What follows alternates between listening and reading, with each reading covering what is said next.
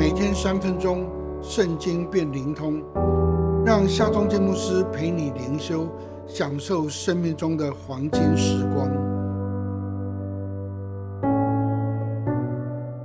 耶利米书第五十一章三十六节，所以耶和华如此说：我必为你伸冤，为你报仇；我必使巴比伦的海枯竭，使他的泉源干涸。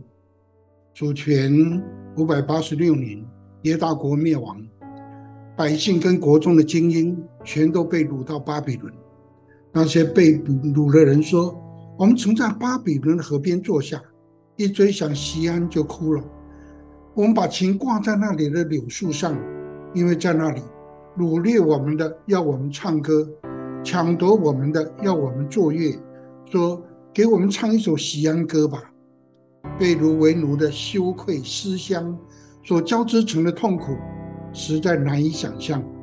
难怪被奴的百姓哭求说：“巴比伦虐待了我们，我们应该报复。巴比伦流了我们的血，我们应该追讨血债。”于是上帝回应他们说：“我必为你们伸冤，为你们报仇。我必使使巴比伦的水源枯竭，河流干涸。”巴比伦位于两河流域，其中幼发拉底河穿过巴比伦大城。主前五百三十九年，波斯大军进攻围困巴比伦城，久攻不下。最终呢，波斯的军队啊，自远处以挖掘人工运河，改变了幼发拉底河的河道，使得巴比伦城真的如上帝借着先知耶利米所发的预言，说水源枯竭，河流干涸。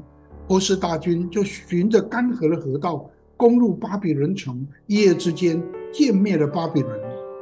当波斯的大力乌王宣布释放犹大人归回耶路撒冷，并归还所掳掠的财物，归回的犹大人他们作诗歌说：“当耶和华将那些被掳的带回西安的时候，我们好像做梦的人；我们满口喜笑，满舌欢呼的时候。”外邦人就有人说，耶和华为他们行了大事。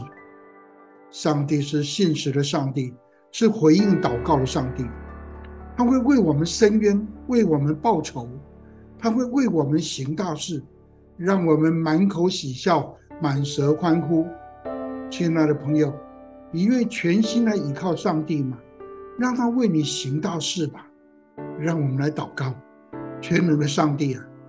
我要全心依靠你，求你为我伸冤，为我行大事，让我满口喜笑，满舌欢呼。奉靠耶稣基督的名祷告，阿门。